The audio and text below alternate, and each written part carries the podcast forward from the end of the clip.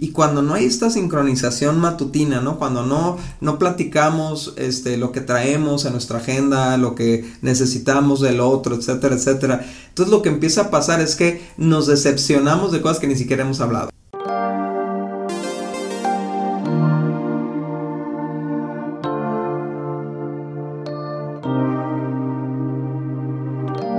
¿Y qué onda? ¿Cómo están amigos? Nosotros somos Dani, Cintia Osuna y estamos pues hiper mega felices porque regresamos a esta temporada hablando de la unidad y tomamos un pequeño break de esta temporada eh, y fue difícil para nosotros porque realmente amamos hacer esto y es nuestra pasión pero pues algo que hemos aprendido es a dar prioridades, ¿no? Y, y la verdad es que estas semanas tuvimos otras prioridades, este, pero ya, estamos de regreso y de verdad anhelamos que esto continúe, que no, que no paremos hasta terminar esta temporada hablando de unidad. ¿Y cómo te sientes, Dani? ¿Tú cómo te sientes? Sí, estoy muy contento porque siento que vamos ya al rumbo al final del contenido del libro y, y, eso me alegra mucho, ¿no? Porque visualizamos el libro como un todo, ¿no? O sea, como ir desde menos 10 a 10, ¿no? Y, y eh, para mí era muy importante como terminar todo ese proceso, ¿no? Que ha sido largo, ya lleva, este es el capítulo 63, creo, ¿no? Si mal no recuerdo. Y el episodio 63, digo, y, y y después, pues va, va, a estar bien padre porque van a salir muchos temas nuevos de cosas que a lo mejor no considerábamos cuando hicimos el libro y cosas así, ¿no? Entonces viene lo inédito después de eso. Sí, y la verdad es que la idea, como dice Daniel, es recorrer todo el libro, ¿verdad? Hemos estado hablando acerca de los enemigos de la unidad de nuestro matrimonio, cómo debemos quitar esas esas cosas, actitudes, hablamos acerca de, de palabras, de personas, etcétera, etcétera. Eh, pero este, ya que una, una, vez que quitamos esas cosas, ahora tiene que regresar la unidad. Y es lo que hemos estado viendo en esta temporada.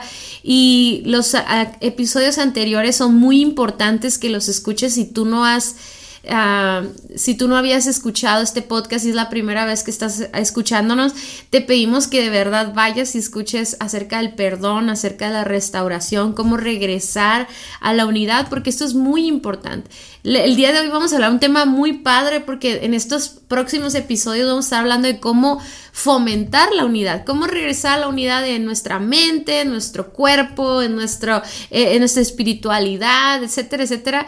Pero ahorita es muy importante que entendamos que si no hay esa restauración, si no regresamos al estado de unidad que Dios quiere que tengamos como matrimonio, por más que queramos tener hábitos buenos y queramos hacer cosas padres para enamorarnos de nuevo, lo que sucede simplemente son eventos y no una condición permanente, ¿no? Entonces es muy importante que quitemos los estorbos que hay en medio de nosotros y que regresemos a la unidad y eso se provoca a través del perdón, tanto el que se pide como el que se otorga, así que tengan que ir a escuchar esos episodios anteriores para que puedas estar completo esto y puedas tener un matrimonio indivisibles, ¿no? Sí, y hoy vamos a hablar sobre hábitos de matrimonios indivisibles. Bueno, antes de empezar queremos decirles y recordarles que tenemos una página que es vivoalternativo.com donde podrás encontrar nuestros libros, contenidos, cursos para matrimonios. Esto es súper padre, Dani. Ayer estaba viendo en Instagram oh, una iglesia que nos etiquetó porque van a arrancar el curso de Indivisibles y nos emociona tanto eso. Si tú asistes a una iglesia cristiana o católica, la que sea, puedes encontrar nuestros materiales en la página y dar ese curso a tu grupo de matrimonios. Entonces, es, es pues es una emoción para nosotros ver que más matrimonios se unan a esta cultura de indivisibilidad. Entonces, y también te invitamos a que sigas nuestras redes sociales. Eh, el hashtag es indivisibles y las páginas se llaman Somos Indivisibles. Y como cuando tú sigues nuestros Instagram y nuestra Facebook, puedes darte cuenta de los retos, de los mensajes que subimos ahí. También subimos videos ahí. Y también te invitamos a que sigas este podcast para que cada que subamos un episodio nuevo te llegue una notificación.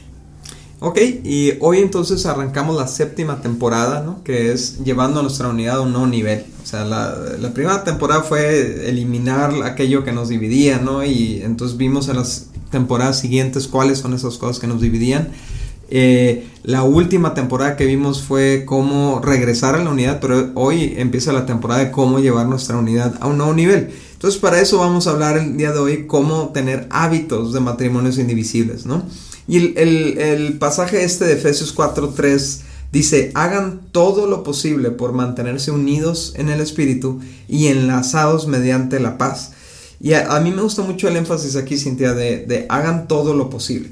O sea, eh, ¿qué, ¿qué, significa? Que tiene que haber unas prácticas, tiene que haber intencionalidad, tiene que haber esfuerzo, tiene que haber eh, eh, concentración de pensamientos, generación de ideas, o sea, todo lo que sea necesario, todo lo que esté en nuestras capacidades, en nuestras posibilidades para mantenernos unidos, ¿no? Sí, algo que a mí me habla este pasaje, Dani, es que la unidad no es algo que permanece, es algo que tiende a la división. O sea, nosotros pensamos como que, ah, ok, vamos a cenar este day night y ya con eso va a durar todo el mes, ¿no? O sea, y no, o sea, de hecho muchas veces nos frustramos y nos como que nos desalienta un poquito que hacemos un detalle padre con nuestra pareja y resulta que no, o sea, que no funcionó, que no duró, que no trajo la unidad permanente que tú esperabas, no sé, me explico, como que tenemos que entender que siempre el ser humano tiende a separarse. No sé si qué opinas de esto, Dani, pero es como como nuestra tendencia es a pelear, a discutir, eso nos sale muy natural, eso se nos, se nos da muy bien, pero aquí está diciendo mantener, o sea, tiene que ver con algo que es constante, que va a deteriorarse, que puede llegar a, desaparecer también, ¿no? De hecho, es una teoría científica, se llama la teoría del caos, ¿no? Que es todo aquello que no es mantenido tiende a desordenarse, ¿no? Y todo, yo creo que todos hemos visto estas películas futuristas de, ¿cómo le llaman? Eh, de estos eventos apocalípticos, entonces se ve, se ve lo que es una ciudad sin el cuidado humano, ¿no? Y se ve cómo todo se va deteriorando y se va cayendo y se va destrozando. Y eso es exactamente lo que pasa en el matrimonio cuando no lo cuidamos. O sea, no es suficiente dejar de hacer lo malo, como lo, lo, vimos en las primeras temporadas, ¿no? Eliminar aquello que nos está dividiendo. Tenemos que hacer algo y hacerlo con constancia para que nuestro matrimonio no decaiga, no, no regrese a donde estaba, ¿no? Sí. Y esos son los hábitos. Ajá, y, es que estamos, te decía ahorita, ¿no? O sea, me encanta que a veces hacemos nuestros esfuerzos por el aniversario o el 14 de febrero, damos un regalazo o vamos a una cena o de repente nos vamos este, un fin de semana a un hotel y la pasamos increíble y regresamos bien enamorados y todo eso. Y eso es genial, o sea, sí hay que hacerlo, ¿ok? Pero eso no es lo que sostiene la unidad. O sea, eso es lo que va a mantener todos los días, porque necesitamos entender que todos los días estamos viviendo palabras, personas, actitudes, todo lo que vimos en, la temporada anterior que están queriendo volver a meterse a nuestro matrimonio, ¿no? Entonces, eh, esos eventos extraordinarios son buenos, pero los hábitos, que es lo que haces todos los días, es lo que realmente va a mantener un, matrimonio unido, ¿no? Me encanta un libro, Dani, que les recomiendo muchísimo que se llama Hábitos Atómicos, que me encanta, vienen todas las leyes de los hábitos y es precisamente eso, son pequeñas cosas que uno podría pensar que son insignificantes, pero que realmente si tú, si tú ves un matrimonio unido y le preguntas, muy probablemente ellos lo hagan todos los días, o sea, hacen estas actividades, hacen estos hábitos que los mantienen unidos, ¿no? El primer hábito que nosotros creemos muy importante es recargar nuestras fuerzas. ¿Qué significa esto? Bueno, que eh, me encanta porque el, pasaje se hagan todo lo posible. Posible viene de poder, ¿no? De, de, potencia, de capacidad, lo que tú puedes lograr con tus fuerzas. Pero la verdad es que para hacer más allá de lo posible, más allá de lo que está en nuestras capacidades, más allá de lo que nos sale natural, necesitamos una fuerza superior a nosotros. Y yo sé que a lo mejor se oye muy este, doble A o algo así, ¿no? Pero esa fuerza es el Espíritu Santo de Dios. Mi paciencia está limitada, mi amor está limitado, mi bondad está limitada, mi paz está limitada, mi gentileza está limitada, mi dominio propio está limitado. Y cuando llega a sus límites, entonces es donde nos volvemos ásperos, es donde nos volvemos este, impacientes, donde nos volvemos estresados, donde nos volvemos eh, agresivos. Entonces, recargar nuestras fuerzas con, con, los frutos del Espíritu Santo es algo que necesitamos hacer todos los días en lo individual. Significa que yo tengo que ir con Dios para pedirle que me llene de aquello que yo necesito darle a mi esposa, de aquello que yo necesito darle a mi familia. Entonces, si yo no recargo mis fuerzas, lo que voy a dar es eh, lo que está en mis capacidades y entonces siempre va a llegar un límite donde me va a tronar, ¿no? Sí, dice 2 Timoteo 1.6, dice que avivemos el fuego del don de Dios, del regalo de Dios, y ese regalo es el Espíritu de Dios.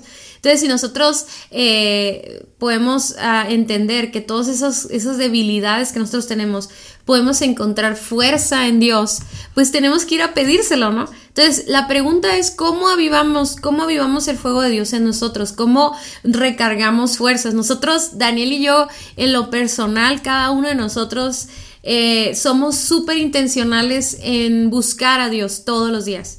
Lo buscamos cuando leemos su palabra, lo buscamos cuando, este, cuando oramos, ¿verdad? Lo buscamos cuando adoramos a Dios, tomemos tiempos de alabanza, adoración en lo, en lo individual pero también cuando buscamos a Dios juntos, ¿no?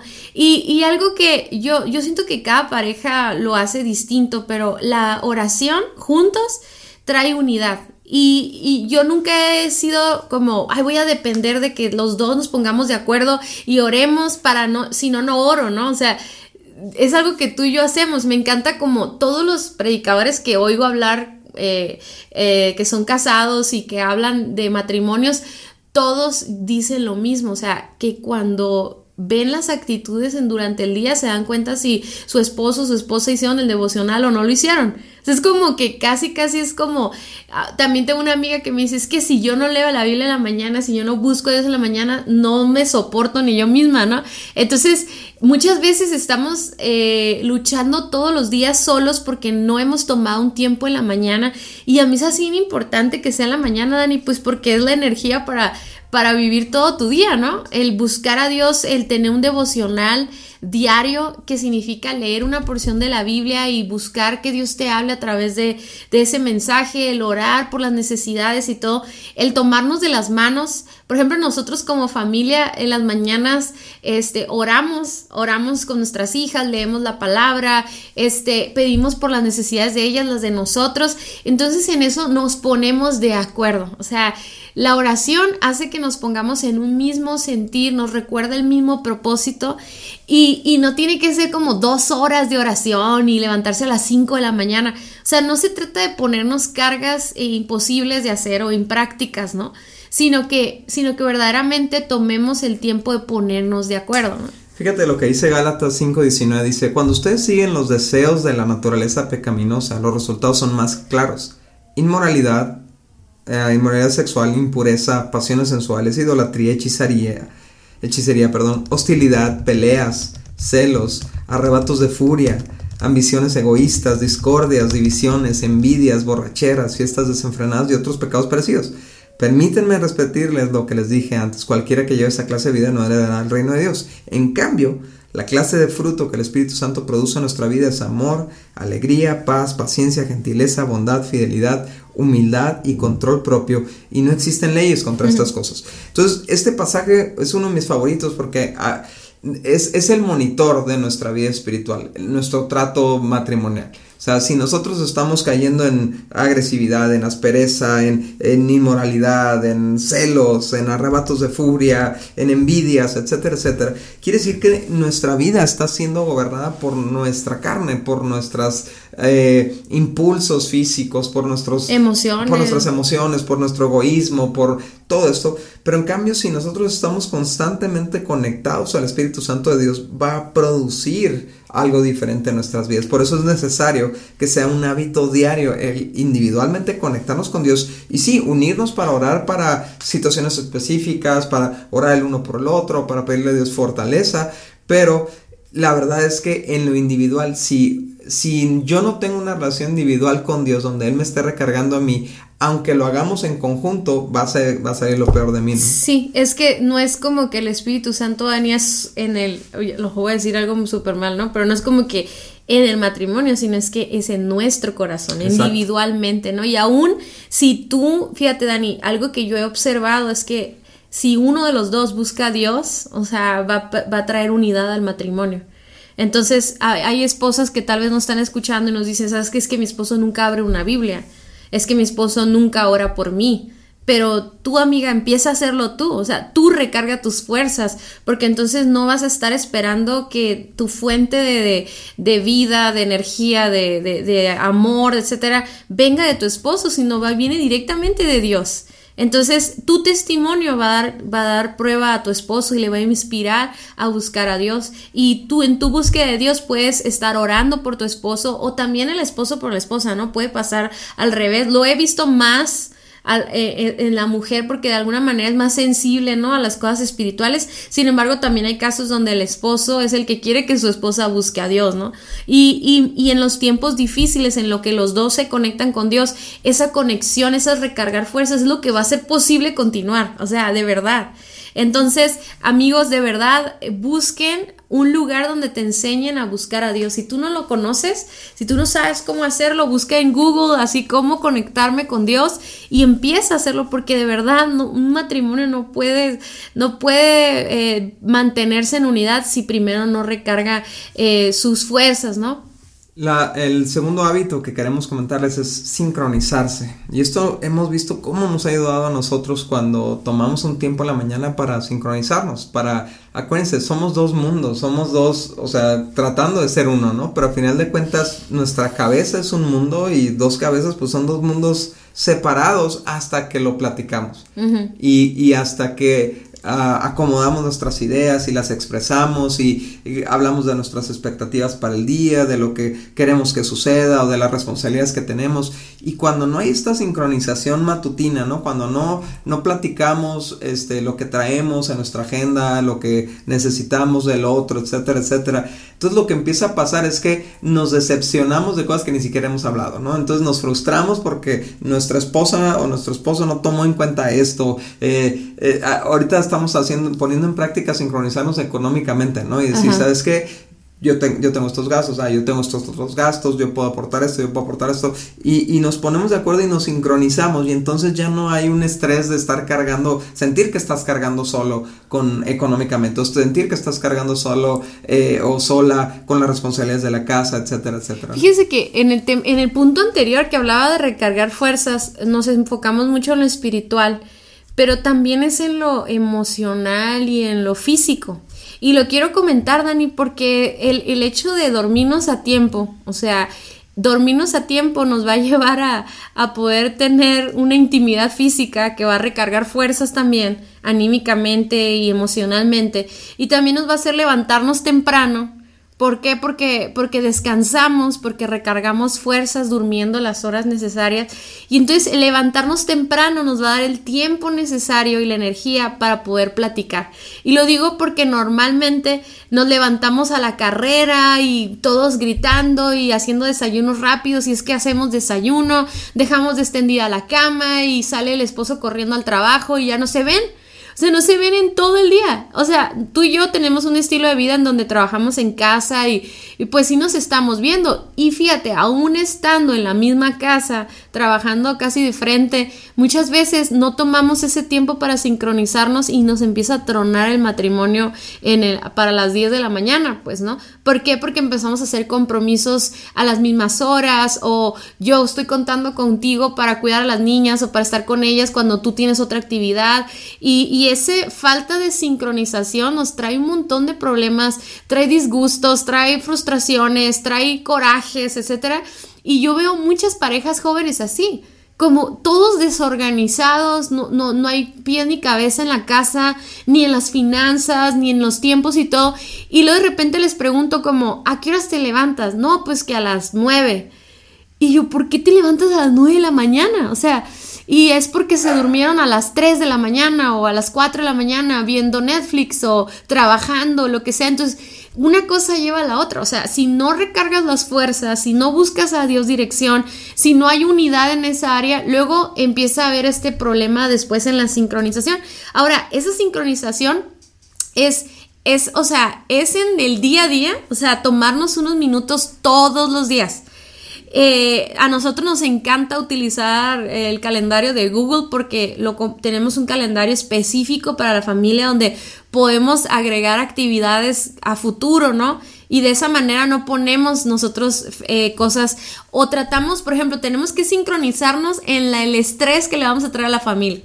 Por ejemplo, ahorita en junio tenemos un montón de actividades, ¿no? Tanto, y ahora fíjense, ¿no? Ni siquiera son solo nosotros, sino que ahora nuestras hijas están más grandes y ahorita en el verano que tienen un campamento en Tecate, en Tijuana y luego tienen un, este, un congreso en agosto y así. Entonces ahora no solamente es el, el ponernos de acuerdo Daniel y yo, sino agregarle a eso las presiones y las actividades de nuestras hijas para poder balancear nuestra vida. O sea, no como no queremos estar dormidos sin hacer nada todo el tiempo, pero tampoco queremos estar en el otro lado donde todo el tiempo estemos ocupados y todo el tiempo tengamos actividades y que nuestro matrimonio empiece a dividirse también por las actividades. Entonces, ahorita, por ejemplo, ayer me acuerdo que tomamos un ratito para platicar del verano, que vamos a hacer en julio, en agosto, qué visitas van a venir a la casa. Y ese, esos pequeños minutos que platicamos ya trajo una, un mapa, ¿no? Entonces ya yo tengo una idea, Daniel tiene una idea, ya podemos ver, o sea, cuánto dinero se va a necesitar para eso, etcétera, etcétera. Y en vez de estar peleando, en vez de estar tristes porque no cumplimos las expectativas que uno de los dos teníamos, por ejemplo, en enero nosotros también hacemos lo mismo, ¿no? Este es otro hábito que les recomendamos muchísimo que en enero hagan un presupuesto, que en enero hagan expectativas financieras, expectativas de vacaciones, planear a largo plazo como qué vamos a hacer este año, cuál va a ser el objetivo. Todas esas cosas tienen que ver con sincronización. Sí, y también sincronizarnos tiene que ver con monitorearnos, estar, estar viendo cuál es la condición de nuestra pareja, ¿no? Y eh, ¿cómo estás? Es una pregunta muy importante que tiene que eh, eh, preguntarse varias veces al día. ¿Cómo estás?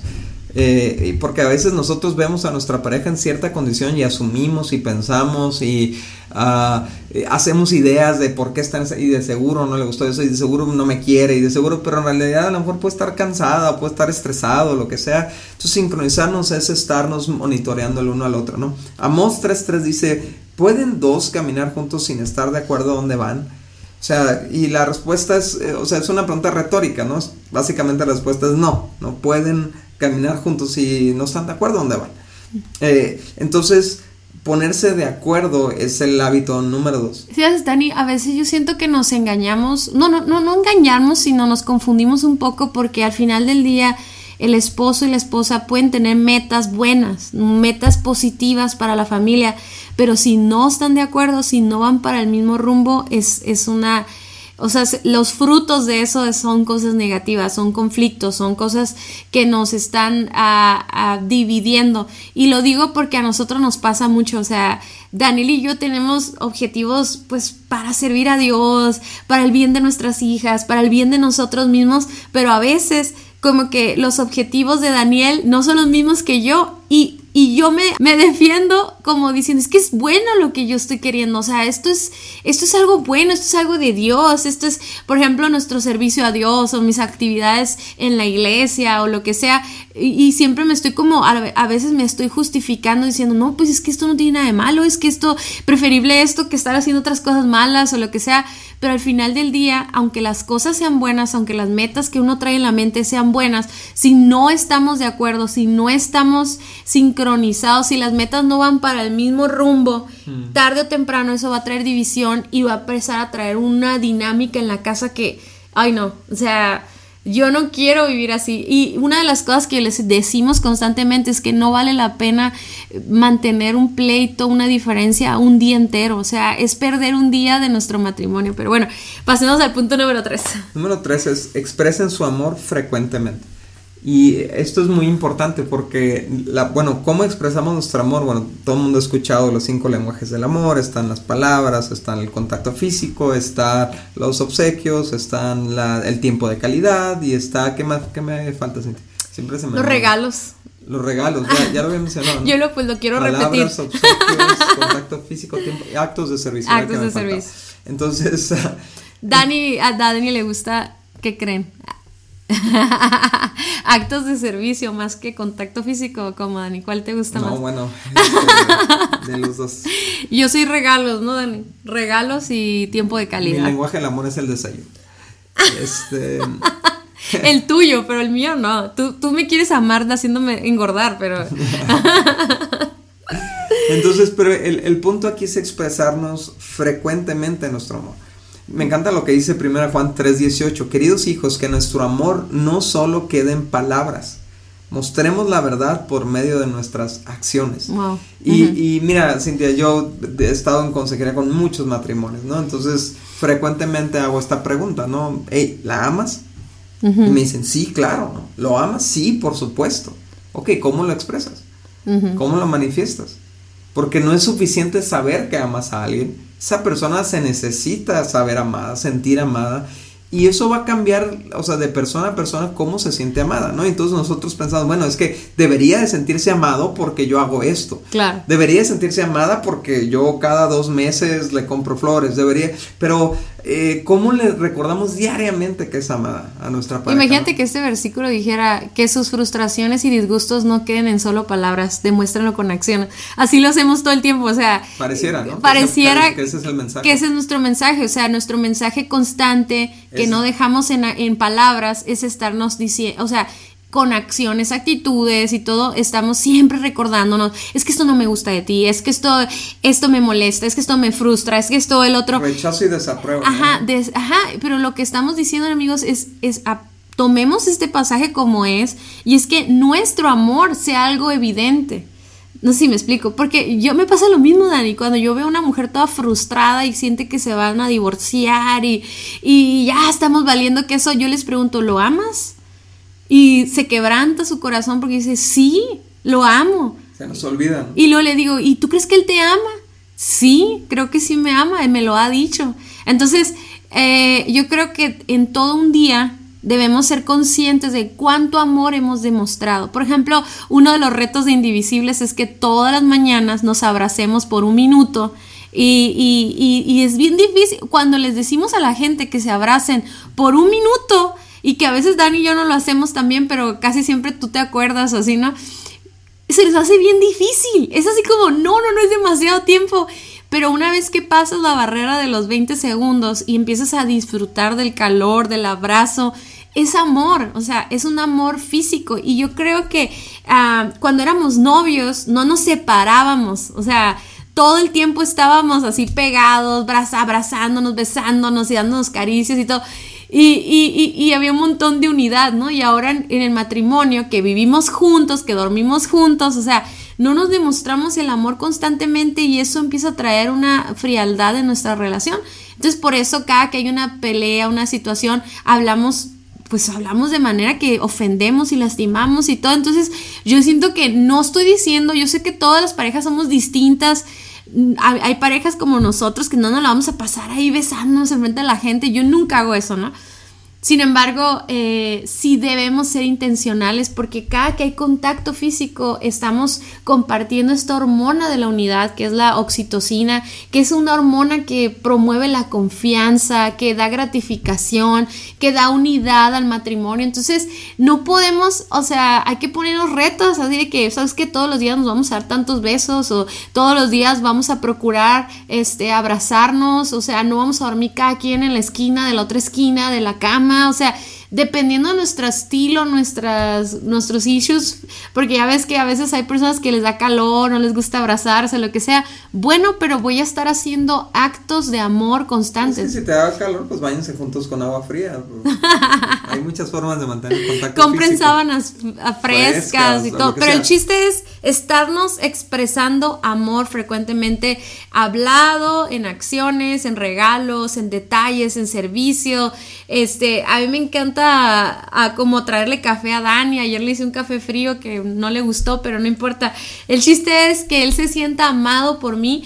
Y, yo tengo que, tengo la tarea, tu amiga, tienes la tarea de, de conocer a tu esposo y saber qué es lo que lo hace sentir amado y que todos los días en la mañana te preguntes, ¿Cómo le voy a hacer el día de hoy para que mi esposo sepa que lo amo, que estoy enamorada de él y que eso promueva amor?